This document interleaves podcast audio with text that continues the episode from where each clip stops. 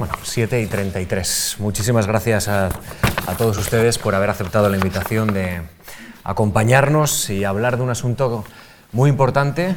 Desde luego es un asunto palpitante, es un asunto sometido a controversia y es un asunto que buena, en buena medida puede definir exactamente cómo estamos y, y cómo podemos estar en, en, los próximos años.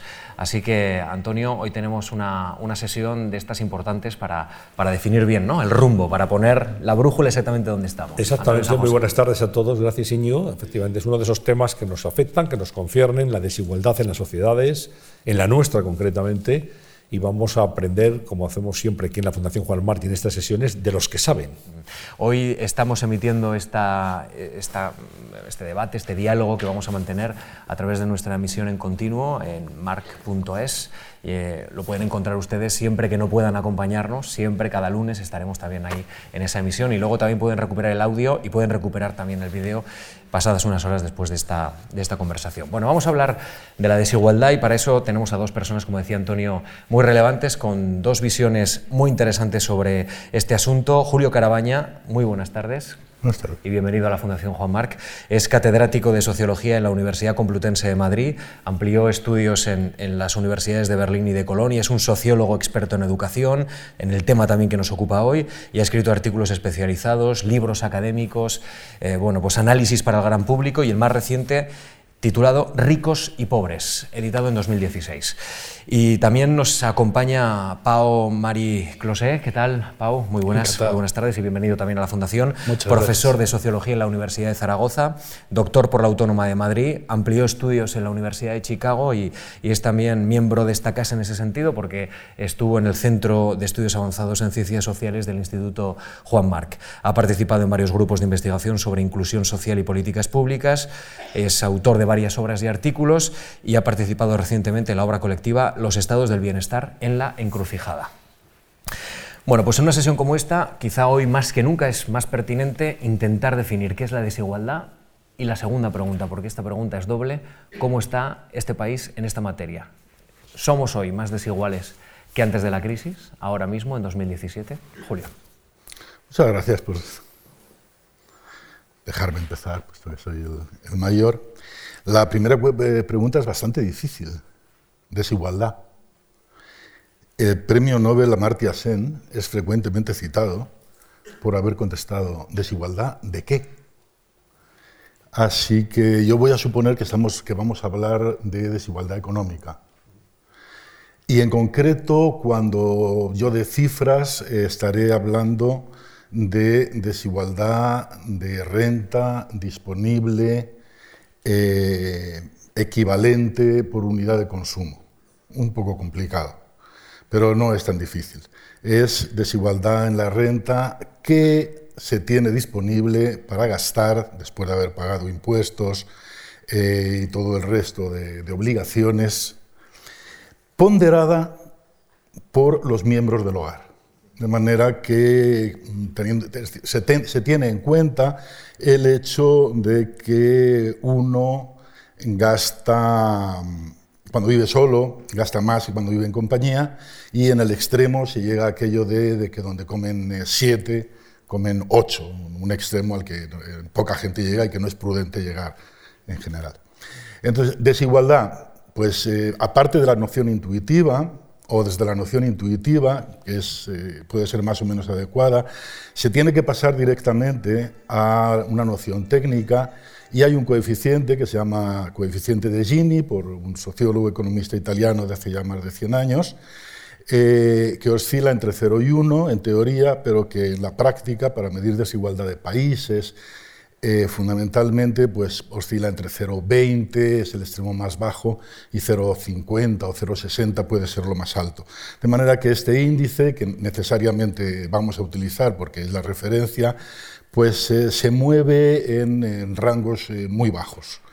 De modo que 4 o 5 puntos pues, son una diferencia importante ya, mientras que 1 o 2 puntos son una diferencia pequeña que se puede lo mismo deber a mm, errores estadísticos que a factores eh, reales.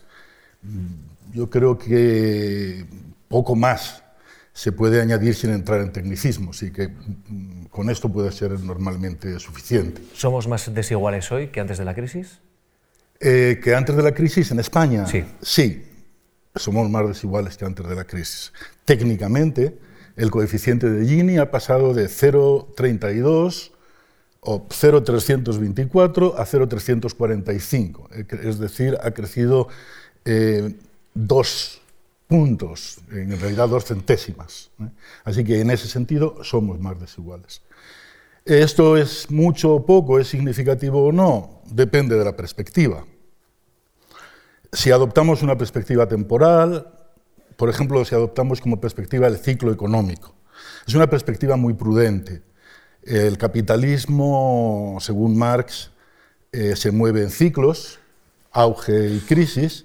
Según Marx también el capitalismo, o las crisis iban a acabar con el capitalismo, no ha sido así. Pero también es verdad que el capitalismo no acaba con las crisis, cosa que dijeron que iba a ocurrir algunos economistas que presumían de poder ya manejar eh, y moderar los ciclos de tal modo que los altibajos se notaran poco. Hemos visto justo en el año 2007-2008 que no. Ha habido una crisis muy profunda y la perspectiva más eh, sensata, a mi entender, aunque a los jóvenes les puede resultar muy larga, a los mayores ya no, es el ciclo económico. El ciclo último, económico último podemos decir que empezó en el año 93 y ha durado hasta 2013, es decir, unos 20 años. Pues bien, en esos 20 años la desigualdad era igual al principio que al final. Es decir, durante un periodo la desigualdad descendió un par de puntos del índice de Gini y durante la crisis la desigualdad ha subido esos mismos dos puntos del índice de Gini. De manera que en cuestión de desigualdad estamos peor que al, principio de la crisis, que al principio de la crisis, pero igual que al principio del ciclo económico. Eso en España. En Europa estamos igual, la desigualdad ha estado en torno a cero, el índice de Gini en torno a 0,30, 0,31 sin variaciones desde entonces, durante todo el ciclo, y en Estados Unidos y algunos otros países eh, sí que aumentó. Aumentó también, por ejemplo, durante la crisis en Estados Unidos aproximadamente lo mismo que en España, dos puntos. Lo único es que en Estados Unidos pues, ha subido de 0,38 a 0,40, porque en Estados Unidos la desigualdad es más grande. ¿Por qué? Bueno, una de las razones es que es un país más grande. Los países más iguales son, lógicamente, los países más pequeños, Eslovenia, Dinamarca, etcétera, etcétera. El primer país grande eh, que tiene, con desigualdad baja es Alemania, que tiene una desigualdad de 0,30, luego Francia 0,31, luego viene en Italia y España, y luego viene Inglaterra con 0,45 aproximadamente, con 0,35 aproximadamente, y Estados Unidos con 0,40. Los seis o siete países más grandes que nos rodean están en ese, en ese rango. Pues gracias, Julio, por aproximar a este fenómeno. Vamos a conocer la opinión de Pau Mariclose. Eh, básicamente la caracterización la ha hecho Julio muy acertadamente. Eh, digamos, la definición eh, pues es convencional, conocida, tiene que ver con la distribución de recursos y el índice de Gini es una forma de medir esa distribución de recursos, básicamente que nos sugiere en cuanto se, eh, se, aparta la distribución de recursos de una distribución que fuera uniforme, en la que todo el mundo tuviera los mismos recursos. Y en ese sentido, eh, eh, la medida es muy interesante. Yo simplemente introduciría algunos pliegues en, esta, en esta definición, y es que, digamos que muchas veces interesa ir un poco más allá y ver dentro de la distribución, es decir, en la distribución hay personas con más recursos, con menos recursos, personas en, posiciones intermedias. ¿Qué pasa dentro de esa distribución? Es decir, ¿qué ha pasado durante la crisis? ¿Qué pasa desde los años 80, digamos, en esa distribución a lo largo, digamos, de, todo este eje de personas con menos y más recursos? Y en ese sentido introduciría algunos complementos a, lo que ha dicho Julio. Em, el índice de Gini eh, en Europa básicamente se ha mantenido durante la crisis, eh, ha aumentado ligeramente, pero, pero digamos, probablemente no es un, no es un cambio muy significativo. Eh, lo que sí que se ha producido es un aumento del índice de Gini relativamente, bueno, significativo desde los años 80, sobre todo en algunos países que acostumbraban a ser muy igualitarios, sobre todo los países, los países del norte de Europa. Entonces, em, digamos, la tendencia general apunta ligeramente al alza y a que los países que eran menos desiguales ahora, bueno, siguen siendo poco desiguales, pero lo son un poco más respecto a lo que ha pasado en la crisis, en efecto, el índice de Gini ha aumentado, no ha aumentado demasiado, pero un elemento a tener en cuenta es que este es el eh, índice de Gini de recursos disponibles, es, decir, los recursos de los que disponen los hogares para hacer, para hacer sus gastos o para ahorrar. Pero más allá de esto, hay un Gini de la distribución que genera el mercado, a través de salarios, a través de rentas de capital, em, a través de eh, remuneraciones a los autónomos. Posteriormente vienen los impuestos y vienen las transferencias públicas. Y gracias a los impuestos y las transferencias públicas se genera en algún, eh, se corrige en alguna medida la desigualdad que generó el mercado. Transferencias como pensiones. Como pensiones, como, subsidios de desempleo, como, como prestaciones por maternidad, etcétera, etcétera. Rentas mínimas, em, eh, las, las, que queráis. ¿no? Bueno, lo interesante es que lo que sí que apunta, eh, digamos, la evolución de la desigualdad es a un aumento notable de la desigualdad de mercado. Es decir, la desigualdad que, genera eh, que generan eh, salarios, que generan rentas de capital. Esa desigualdad sí que desde los años 80 más o menos aumenta 6 puntos de, eh, Gini. ¿vale? Entonces tenemos más desigualdad de mercado que nos exige mayor esfuerzo fiscal y de transferencias, eh, de transferencias públicas. Bueno, eso se está, se está consiguiendo es decir, los estados de bienestar han seguido incrementando su gasto para corregir esa desigualdad, pero cada vez es más difícil.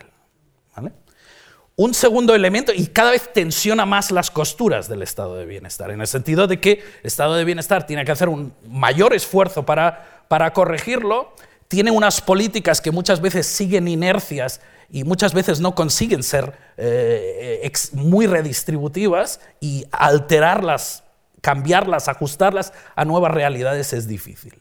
Y otro elemento que quiero mencionar respecto a la crisis, que de nuevo complementa cosas que ha dicho Julio, es que aunque el aumento de la desigualdad bueno, no es tan grande como, como, se presuponía en un principio, porque en los primeros años de crisis se produjo, digamos, un aumento drástico. O sea, realmente entre 2008 y 2011 se produjo un aumento muy notable que después pues se ha ido matizando un poco. ¿vale? Lo que sí que se ha producido es una, redistribución de los recursos dentro de distintos tramos y de distintos grupos. Es decir, se han empobrecido los más pobres, eso es algo absolutamente evidente, es decir, se ha producido una caída muy considerable de los recursos de los más desfavorecidos, de lo que nosotros llamamos las primeras decilas de ingresos, sobre todo la primera decila de ingresos, que es el 10% más pobre. El 10% más pobre ha visto caer sus ingresos en, básicamente un 25%, y después se ha producido una redistribución a la que hay que prestar mucho, mucha atención en el ciclo vital. Es decir, salimos de la crisis con niños y jóvenes más pobres, y con mayores, digamos, en mejor situación económica. las, eh, las clases medias básicamente se mantienen, pero hay una transferencia de grupos de edad. Los jóvenes y las familias con niños se han ido hacia abajo y las personas mayores se han ido hacia arriba, en ese eje que mencionaba antes de distribución de recursos. Es curioso porque eso que está señalando ahora Pomarí tiene que ver con eh, tantas familias donde eh, una persona jubilada cobra una pensión más alta que muchos de los trabajadores que están en este momento en activo. Eso es una, una realidad y es un apunte también para esta cuestión de la que estaba usted hablando. Pero mm, visto esto en una sociedad como la que estamos, una sociedad global, globalizada, ¿podemos decir que la globalización es un catalizador de la desigualdad, Julio? ¿Cómo, cómo actúa? Hay quien lo ha dicho y nada menos que la OCDE y los más prestigiosos economistas.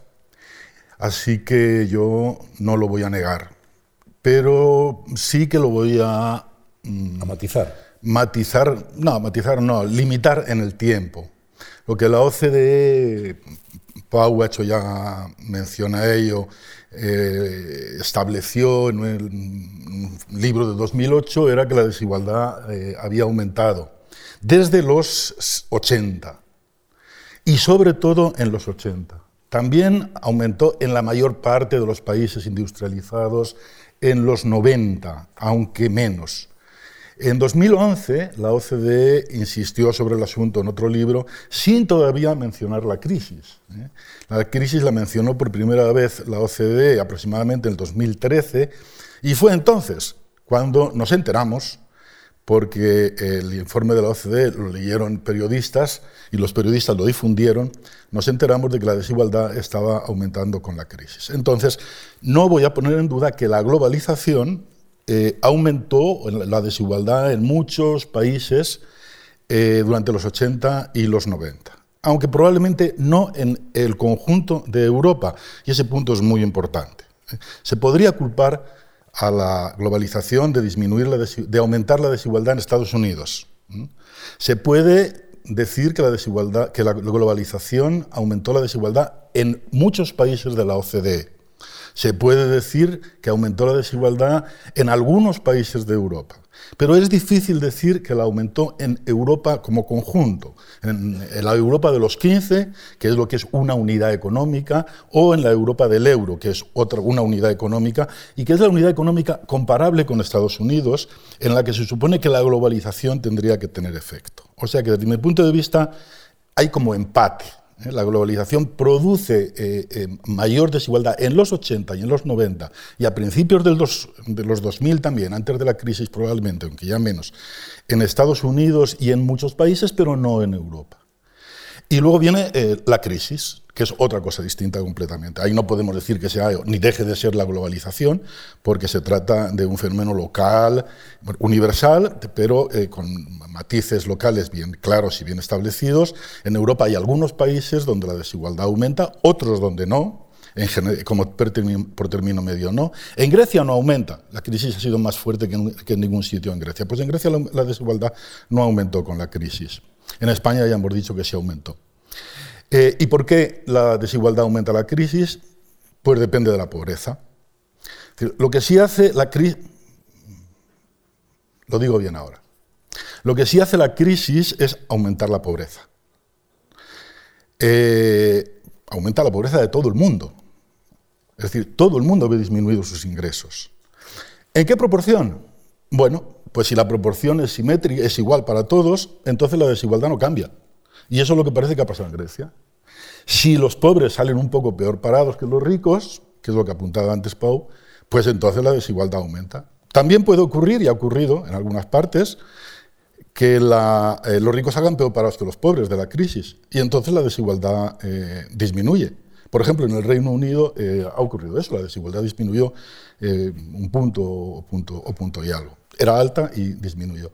Así que eh, una cosa es la globalización, que puede explicar la desigualdad durante, repito, los años 80 y 90, y luego, para otro periodo, lo que vale es la crisis, y la crisis no tiene relación directa con la desigualdad. El efecto de la crisis importante no es la desigualdad.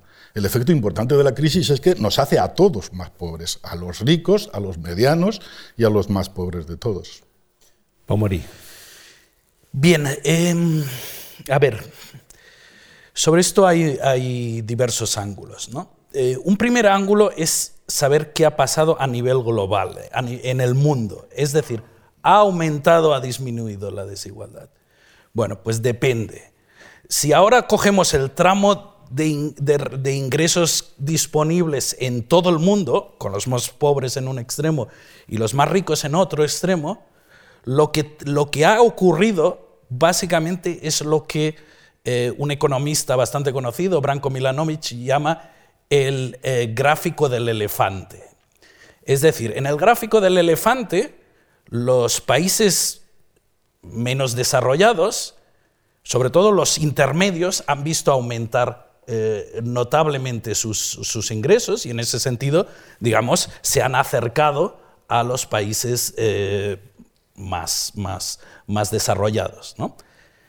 En cambio, el elefante, la cabeza del elefante en un determinado momento acaba y, digamos, baja y llega la trompa. ¿vale? Esa bajada se da más o menos en lo que se llama el percentil 85, el percentil 70-85, ¿vale? que es un percentil que, que es básicamente el tramo de ingresos en el mundo donde se sitúan los ciudadanos del primer mundo. ¿De acuerdo? Los ciudadanos del primer mundo, en principio, no se han beneficiado de la globalización o no se han beneficiado eh, de la misma manera que se, han beneficiado los países en vías de desarrollo, fundamentalmente China. ¿vale? Después sube una trompa, y esa trompa es fundamentalmente la del 1% más rico, en el mundo, ¿eh? Eh, atención, no es el 1% en España, es el 1% más rico en el mundo. El 1% más rico en el mundo está formado fundamentalmente por los más ricos en Estados Unidos, en Gran Bretaña, en Alemania. Y hay algunos españoles, ¿vale? Pero el 50% de este 1% eh, más rico son personas muy ricas en Estados Unidos. ¿De acuerdo? La globalización en ese sentido en el mundo ha beneficiado, ha beneficiado claramente a este grupo digamos, de grandes ganadores de la globalización, que es, en Estados Unidos viene a ser un 5, un 10% de la población norteamericana y en otros países pues es un 0, es un 1%, es un 0,5%, en España es un sector muy pequeño. ¿eh? Eh, hay un sector muy pequeño de personas muy ricas que les ha venido bien la globalización hasta que llegó la crisis. ¿vale? Con la crisis han perdido bastante. ¿vale? Otra cosa es la globalización, digamos, a nivel de cada país. ¿Qué nos dicen fundamentalmente los datos? Los datos dicen que la apertura comercial no ha tenido grandes efectos, es decir, no ha cambiado, no ha cambiado la desigualdad dentro de los países. La, la apertura financiera sí que eh, ha creado un poco más de desigualdad. Es decir, la apertura financiera ha provocado que los países más expuestos a la globalización hayan perdido, hayan perdido en igualdad. No mucho, pero han perdido en, igualdad. La globalización también tiene efectos indirectos. Es decir, en estos países eh, eh, más desarrollados, la globalización muchas veces, eh, digamos, ha propiciado cambios tecnológicos. Cambios tecnológicos que han llevado a la automatización, a la sofisticación de los procesos productivos y en esos procesos han ganado determinados sectores. Los sectores de mayor nivel educativo, de mayores especialización. Es decir, la globalización ha ayudado a que hubiera un premio a la educación. Es decir, los sectores más educados, sobre todo los muy educados, eh, los que tienen másteres y doctorados en carreras técnicas, eh, han, salido, eh, han salido bien parados. Em, no es, eh, digamos, ha tenido también efectos muy localizados en términos de generar perdedores de la globalización. Pero no me atrevería a decir que, digamos, que estos se expresan claramente en las estadísticas. Es decir, ha habido ciudades manufactureras que han salido perdiendo con la globalización, pues porque la producción se ha trasladado a otros lugares. Eso no significa que en términos agregados dentro del país se haya producido grandes pérdidas, porque muchas veces se ha generado tejido en, otro lugar. Es decir, la globalización ha tenido algunos efectos negativos, pero no necesariamente en términos de agregados el efecto es, negativo. De hecho, em, los países más igualitarios, que son los países escandinavos, son tradicionalmente países muy abiertos, muy abiertos al comercio internacional, muy abiertos eh, a, la, inversión extranjera. Es decir, son países muy expuestos a la globalización. Y muchas veces la respuesta a esta exposición, en función del tejido institucional que tiene cada, cada país, propicia políticas que generan más igualdad, en lugar de, digamos, como respuesta a las amenazas de la globalización, digamos, en determinados contextos se genera más igualdad. ¿Vais a permitir que volvamos a nuestro país? Sí, querías decir una... Quiero hacer dos pequeñas, tres pequeñas matizaciones. Una, volviendo a España, desde el mundo entero, la globalización en España disminuyó la desigualdad, al contrario que en los países en general. Esto es importante, ¿de acuerdo? Porque no actúa la globalización igual en todas partes. Ese es el primer punto. ¿Alguna razón para ello? Ah, la discuten los economistas y voy a ello. Segundo, cuando uno va a encontrar los mecanismos o las vías a través de las cuales la globalización influye en los países y en cada país en concreto, tiene un camino muy largo que recorrer, que es empezar, normalmente empieza por los salarios por hora, que estudian los economistas del trabajo, o de donde se pasa a los salarios semanales, que no es lo mismo, y se estudia la desigualdad de cada cosa, como antes apuntaba Pau. Después de los salarios semanales vienen los salarios anuales, que dependen del paro, dependen de cuánto tiempo trabajes al año. Después de los salarios anuales vienen los salarios, los ingresos del trabajo en general, del grupo doméstico, que depende de cuánta gente del grupo doméstico eh, trabaje. Pero si consideramos la población potencialmente activa, este es el punto probablemente más importante, siempre hay que contar la gente que no trabaja y que gana cero. es un factor importantísimo porque durante este tiempo que hablábamos, 80, 90, etcétera, la población que trabaja y cuyos ingresos han pasado de cero a algo ha aumentado mucho. Eso quiere decir que la igualdad entre las personas, de mercado entre las personas, normalmente ha aumentado en todos los países. Y después viene el papel del Estado. Que, cobra impuestos. Y después viene el papel del Estado, que reparte eh, seguridad social, etcétera, etcétera. Y después vienen los hogares y hay que dividir, que, se, forman más grandes o más pequeños. Sabemos que la coyuntura económica influye en si la gente se casa o no, influye en si la gente se separa o no, influye en si los ancianos viven solos o no, o no viven solos. Y, a y por último ya tenemos la renta disponible equivalente per cápita, de la que en principio íbamos a hablar, que muy mediada, muy mediada, muy mediada, tiene que ver con, eh, el, eh, impacto de la globalización que es sobre los salarios y sobre el trabajo. O sea que no se puede, este es el punto que yo quiero subrayar, no se puede concluir casi nada o casi nunca desde el mercado de trabajo y los salarios a la renta disponible eh, en los hogares o de las personas. Hay tantas mediaciones y dependen de tantas cosas, es decir, que son como colchones que se neutralizan el, impacto de los eh, mercados. Esa era la segunda puntualización. Y hay una tercera que es eh, importante también, que es a propósito de la curva del elefante, y es que cuando hablamos del 10% más pobre, ese 10% más pobre no está identificado. Quiere decirse, no es el 10% más pobre de hace 10 años o de hace 20 años o del año pasado, es el 10% más pobre de cada momento. Por tanto, cuando decimos, y hay que tener cuidado con eso, el 10% más pobre es, se ha hecho más pobre, hay que tener muy en cuenta que las personas pueden ser otras.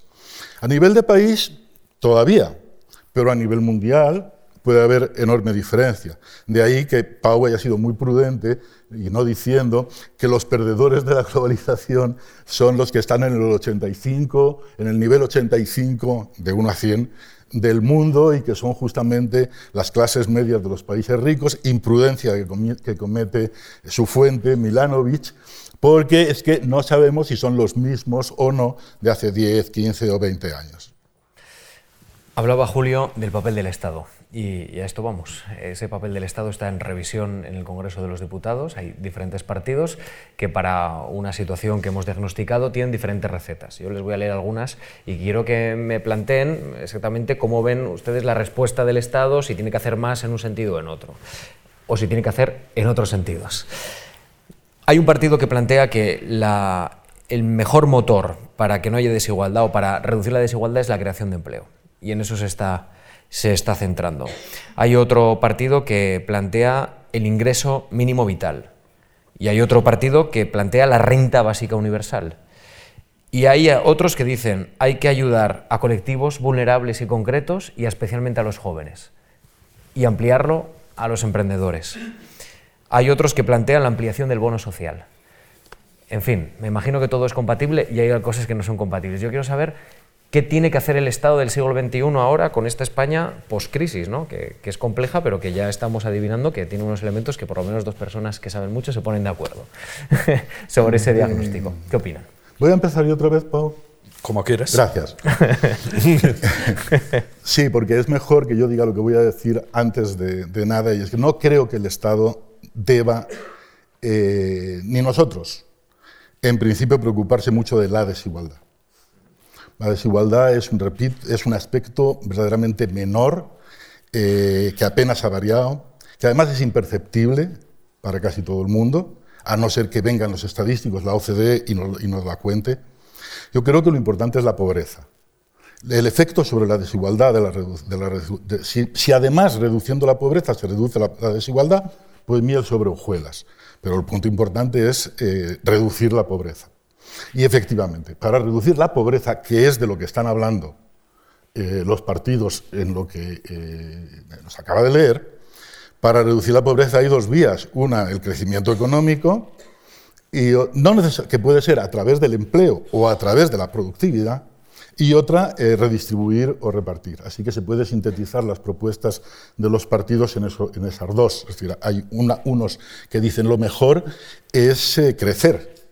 Y normalmente, cuando se crece, dado que la desigualdad es muy constante, ¿eh? cuando se crece, digamos que el elefante o el ratón, o, como queramos representarnos la desigualdad, se desplaza todo de una pieza.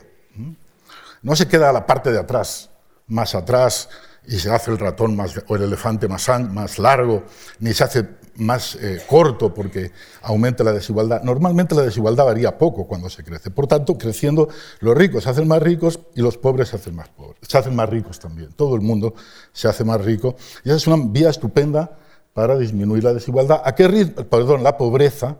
¿A qué ritmo? Al del crecimiento económico. Y la desigualdad se queda igual. Pero está muy bien disminuir la pobreza. Yo, si más o menos pobre como soy, no me importa eh, que mis ingresos aumenten. Eh, y, no me importa, aunque no me importa que los de los demás también aumenten, aunque sean más ricos que yo.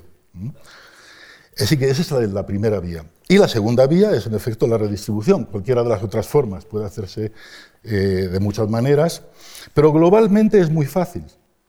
Para que la, pobreza española se asemeje a la media europea y por lo tanto la desigualdad también, basta con transferir un 1% de la renta de la decila más rica a la decila más pobre. ¿Qué es un 1% de la renta para la decila más rica?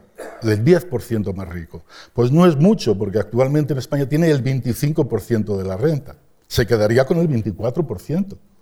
Y la decila más pobre, pues la decila más pobre actualmente en España tiene el 2% de la renta. Recibiría un 1% y tendría el 3% de la renta, que es lo que tiene aproximadamente en, los, países bastante igualitarios. En Finlandia y otros llega hasta el 4%, pero eso es una, una cosa muy alta. Así que ¿Qué es un 1% de la renta para quien tiene 20, un, punto para quien tiene 25, realmente no lo notaríamos. Es aproximadamente lo que aumentan los ingresos de cualquiera en un año que no sea de crisis, un 1% o 2%. Así que la cuestión es, ¿por qué no se redistribuye? Si en principio es fácil, y la prueba de que es fácil es que un 1, un 2 y un 3% de la renta se las ha llevado durante estos últimos años el IRPF sin que casi ninguno nos hayamos enterado. Solo los especialistas fiscales se han enterado de que la recaudación por IRPF ha aumentado dos puntos o tres puntos de la renta durante los, últimos, durante los años de la crisis, en parte con el PSOE y en parte con el PP. Pau. Bueno, yo coincido en que la preocupación principal es, es la pobreza la crisis nos ha enseñado que el estado de bienestar español protege muy mal frente a la adversidad social en circunstancias de ciclo económico adverso. Em, se ha puesto de relieve pues eso, que ha habido un empobrecimiento muy importante eh, de los más pobres y en ese sentido eh, todas las medidas que contemplen eh, atención a esos colectivos son necesarias, son necesarias, entre otras cosas, porque tenemos lagunas importantes en, estas, en este tipo de políticas, lagunas respecto a otros países, eh, en términos, por ejemplo, de políticas de desempleo. Eh, reducimos muy poco la desigualdad, a pesar de que tenemos, gastamos bastante en políticas de desempleo, fundamentalmente porque tenemos mucho desempleo, pero reducimos muy poco la desigualdad. La cobertura es muy baja, eh, es decir, la mayoría de los desempleados, fundamentalmente de los desempleados más jóvenes, no tienen cobertura, no tienen cobertura porque se quedan fuera de la prestación enseguida, porque no han cotizado lo suficiente o, em, porque no han adquirido ese derecho eh, durante los meses en que han trabajado. Entonces, en ese sentido tenemos una laguna muy importante con los más pobres, tenemos una laguna muy importante eh, con los jóvenes, que se ha puesto de relieve claramente. Tenemos una laguna enorme con los niños. El, incremento de la pobreza infantil es una tendencia preocupante que no se da solo en España, eh, se da en, todo el mundo desarrollado. Eh, y en ese sentido, eh, España tiene mucho que hacer, tiene mucho recorrido que hacer porque tiene políticas de atención a las familias y a la infancia muy, muy raquíticas. Eh, gasta muy poco eh, y gasta bastante mal. Las transferencias monetarias a familias con niños son muy bajas. Eso tiene consecuencias en términos de pobreza, tiene consecuencias en términos de natalidad también eh, y em, es, es, una prioridad. Yo no estoy seguro de si coincido con, con em, Julio en la idea de que no nos debe preocupar en nada la desigualdad o que al Estado no le debe preocupar en nada la desigualdad. Eh, básicamente porque entiendo eh, que la desigualdad eh, tiene, tiene, efectos que van más allá de, de, lo económico, de lo estrictamente económico. Es decir, concentraciones excesivas de riqueza, por ejemplo, Em, tienen, eh, tienen eh, consecuencias políticas, por ejemplo. Es decir, eh, dan a grupos determinados una capacidad de, si quieres, chantaje, de presión, de condicionamiento de la, de, la, vida política em, y que muchas veces, digamos, se evidencia en, casos como Estados Unidos, donde digamos, formas extremadas de desigualdad em, han provocado la proliferación de determinados lobbies, eh, lobbies que defienden los intereses de estos grupos muy, muy enriquecidos. Estos, estos intereses muchas veces lo que defienden es recortes sociales, eh, ajustes del estado de bienestar, ajustes fiscales en beneficio de ellos, digamos, y en perjuicio de las políticas de redistribución. Eh, es decir, cuando Julio se preguntaba por qué ese grupo de personas más ricas no cede eh, esa porción que mejoraría la vida de los, de los grupos más desfavorecidos. Bueno, pues básicamente porque se puede permitir la defensa de políticas que no apuestan por ese tipo de redistribución. Estamos en un... Eh, yo vuelvo a insistir en que la desigualdad no aumenta tanto pero la desigualdad de mercado, la desigualdad de recursos disponibles no, aumenta tanto, pero la desigualdad generada por los mercados sí que aumenta. Y ese aumento tiene que ver con eh, bueno, las respuestas a la globalización. Me ha gustado mucho lo que ha dicho Julio de que la globalización en sí no es la causa de eh, los resultados en términos de desigualdad, que hay muchos mediadores. Y el Estado es uno de esos mediadores. Es decir, en determinados países la globalización provoca respuestas políticas, respuestas políticas que amortiguan los efectos de la globalización. En determinados países el crecimiento económico básicamente es una oportunidad para corregir desigualdad. Hay estudios muy interesantes, Lane Kenworthy, por ejemplo, eh, muestra cómo se aprovechó el crecimiento económico en diferentes países. Entonces, y, muestra cómo el crecimiento económico en Estados Unidos o en Gran Bretaña durante los años 80 no da los mismos resultados en términos de desigualdad que el crecimiento económico en Dinamarca o en Suecia. En Dinamarca y en Suecia permite corregir desigualdad, en eh, Estados Unidos y en Gran Bretaña no, en, en Estados Unidos y Gran Bretaña se crece, pero ese crecimiento aumenta las rentas de los más ricos y básicamente mantiene las rentas de los más pobres. Es decir, el crecimiento económico lo que no provoca es una caída de las rentas de los más pobres. En ese sentido, eh, el Estado juega un papel muy importante, tanto en, afrontar los retos de la globalización como en permitir aprovechar o no aprovechar el crecimiento para generar más, eh, más igualdad. Eh, en España tenemos un ejemplo palmario. nuestro crecimiento no fue aprovechado para generar igualdad. Se podía haber aprovechado para generar igualdad. Algunas políticas probablemente embrionarias eh, pues, en la etapa Zapatero, pues probablemente a largo plazo podrían haber generado más igualdad. Y estoy hablando pues, de las políticas de dependencia, de las políticas del plan de Educa 3, etcétera, etcétera. Pero eh, el ciclo expansivo no fue suficientemente largo para que se produjeran eh, esos efectos. Es decir, el Estado sí que interviene en la gestión digamos, de las vicisitudes del mercado de trabajo y del mercado, eh, del, mercado en el sentido más amplio. ¿no?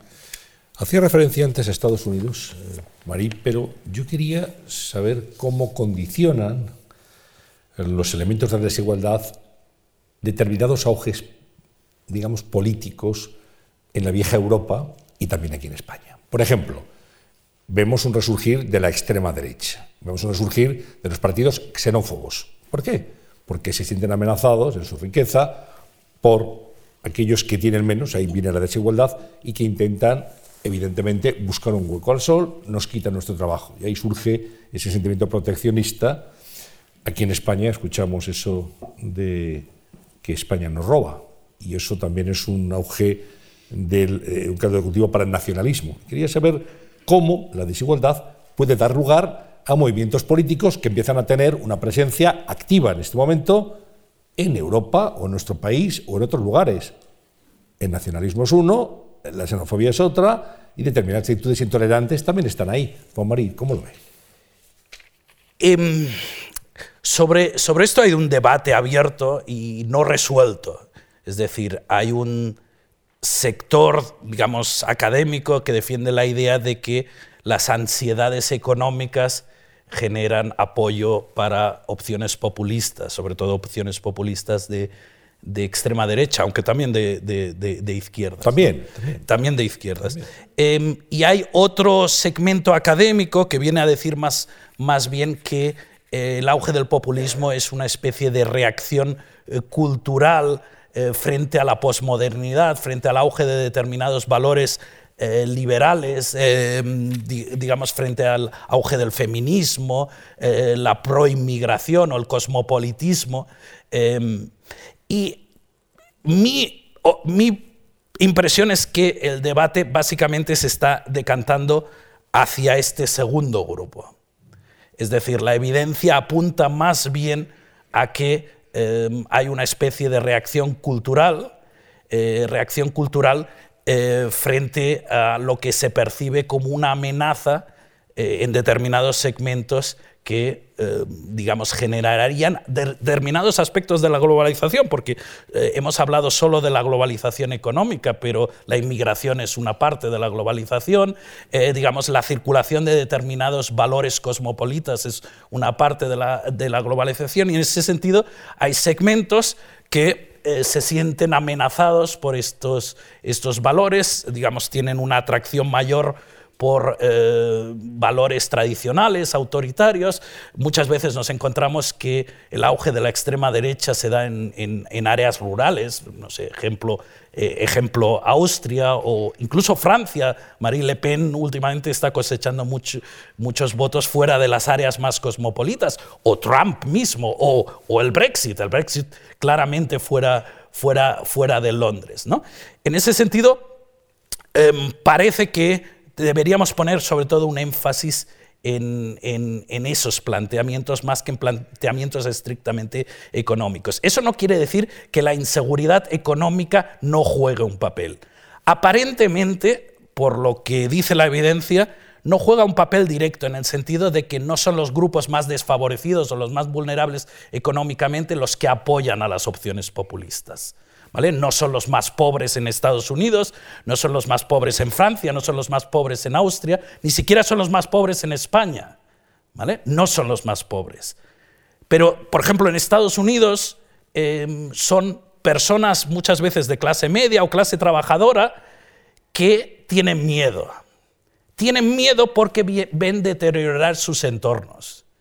Ven que em, personas como ellas están perdiendo protagonismo, protagonismo económico y protagonismo eh, social. Es decir, hay una correlación muy fuerte entre el voto a Trump, por ejemplo, y el la situación de determinadas comunidades en términos de eh, indicadores de salud, indicadores socioeconómicos de la, de la, comunidad, con independencia de que el individuo no esté eh, específicamente mal. Es decir, no son los pobres los que votan a Trump. En España se da un fenómeno eh, muy interesante. En España ah, el voto a Podemos, por ejemplo, es un voto de personas con nivel educativo muy alto, normalmente procedentes de las clases medias, ¿vale? pero que se sienten inseguros económicamente. Es decir, en términos estadísticos se diría que hay una interacción entre el nivel educativo y la sensación de inseguridad. En ese sentido, digamos, nos encontramos de nuevo un elemento a tener en cuenta eh, más allá de lo que pasa con los pobres, es decir, los sentimientos de privación relativa, de frustración eh, de frustración en términos de carreras que apuntaban en una dirección y no, se han confirmado, porque la crisis, por ejemplo, las ha truncado. ¿no? De resentimiento respecto a unas élites que se perciben como distantes, tanto social como económicamente, puede, alimenta muchas veces el, el apoyo al populismo, digamos, más allá de lo que es estrictamente la vulnerabilidad económica. Julio. Añado, mm, y hasta corrijo, quizás, de paso en algún punto. El primero, que realmente no es de paso, es una visión bastante más optimista acerca del papel del Estado español desde, en el último ciclo económico, otra vez empezando hacia los 90, y en conjunto de la economía y de la sociedad española lo hemos hecho muy bien. Eh, la parte que a cada cual nos toque, si nos toca alguna, lo hemos hecho muy bien. Crecimiento de la renta media de España per cápita, renta media per cápita de España, en términos reales, eh, entre, entre, entre 1993, principio del ciclo, y 2016, hasta anteayer, un poco después, cuando ya empieza la recuperación, 38%. Por término medio somos 38% más ricos. La desigualdad, repito, es igual que en el año 93. Somos 38% más ricos con la misma desigualdad. Em, misma eh, magnitud para Alemania, 38%. Si la renta per cápita de los alemanes creció el 38% igual que la de los españoles. ¿Por qué vía? La de los alemanes creció de modo más continuo, no hubo una burbuja, luego una caída y luego una recuperación, sino que creció sin burbuja y sin caída. Aquí en España se creció, se subió eh, al 150%, se bajó al 100, ah, perdón, se subió a un 50% de aumento, se bajó al 25% o algo así, y en ese instante estábamos al nivel de Francia. ¿eh? y hemos vuelto a subir ahora hasta el, lugar alemán, dejando a Francia debajo, en aproximadamente el 30% o el 28% de crecimiento. Eso quiere decir que en términos, repito, de crecimiento medio lo hemos hecho igual que Alemania, pasando por subidas y bajadas, de las que cada cual puede opinar que son malas o que son buenas. Hay gente que dice que me quiten lo bailado, la burbuja no estuvo mal, aunque volviera a bajar, y hay gente que dice con las ilusiones que yo me había hecho, me las han destrozado, mejor no haber sido nunca tan rico, que ahora tengo que ser pobre. Dejémoslo, repito, a la apreciación subjetiva de cada cual. Lo cierto es que el crecimiento de la renta media española ha sido en el último ciclo económico lo mismo que la alemana. Eh, y eso gracias a que a dos cosas. Primera, el Estado ha redistribuido eficazmente. Perdón, la desigualdad no ha aumentado, como he dicho, gracias a que el Estado ha redistribuido menos eficazmente que en Alemania, lleva razón eh, Pau, pero eso gracias a que nuestra desigualdad de mercado es pequeña. Por lo tanto, el Estado redistribuye menos porque el punto de partida, digamos, es más fácil. Pero hay una diferencia fundamental a nuestro favor. en la comparación con Alemania, que son 4 millones de inmigrantes. Esos 4 millones de inmigrantes están mucho mejor, supongo, supongo que casi todos ellos, de lo que estaban en sus países de origen. Y no ha habido nada parecido en Alemania, donde la inmigración prácticamente ha sido nula. Han tenido bastante realmente los alemanes occidentales con absorber a los orientales durante este tiempo, que no es pequeña faena ni hazaña. Pero en España hubo cuatro o cinco millones de personas, de inmigrantes, que entraron y que se cuentan en las estadísticas como si siempre, como si siempre hubieran estado aquí. Pero no es así. Antes no estaban y significa que han mejorado muchísimo desde sus países de origen a lo de acá. Y eso es un punto fundamental a tener en cuenta. De manera que cuando se dice, bueno, la redistribución no ha sido muy eficaz, da la impresión de que no, hubiera, no hubieran entrado, no hubiera habido esa cantidad de gente nueva, repito, cuyos, eh, eh, cuya pobreza disminuyó enormemente. Si se tuviera en cuenta la desigualdad de los actualmente presentes en España eh, hace 20 años, es decir, se contara lo que los inmigrantes ganaban en sus países de origen, la desigualdad de los españoles actuales o de los residentes en España actualmente hace 20 años sería muchísimo mayor que la de ahora, sin necesidad de que nadie lo distribuyera, a consecuencia pura y simplemente de que el crecimiento económico, un crecimiento económico en extensión, sin aumento de la productividad, etcétera, etcétera, pero crecimiento económico, repito, atrajo y dio eh, cobijo y dio trabajo eh, y hospitalidad a cuatro o cinco millones de personas. Ese punto es fundamental y no vale solo para España, vale para la comparación entre Estados Unidos y Europa en general. Con una población estática no se puede comparar con Estados Unidos.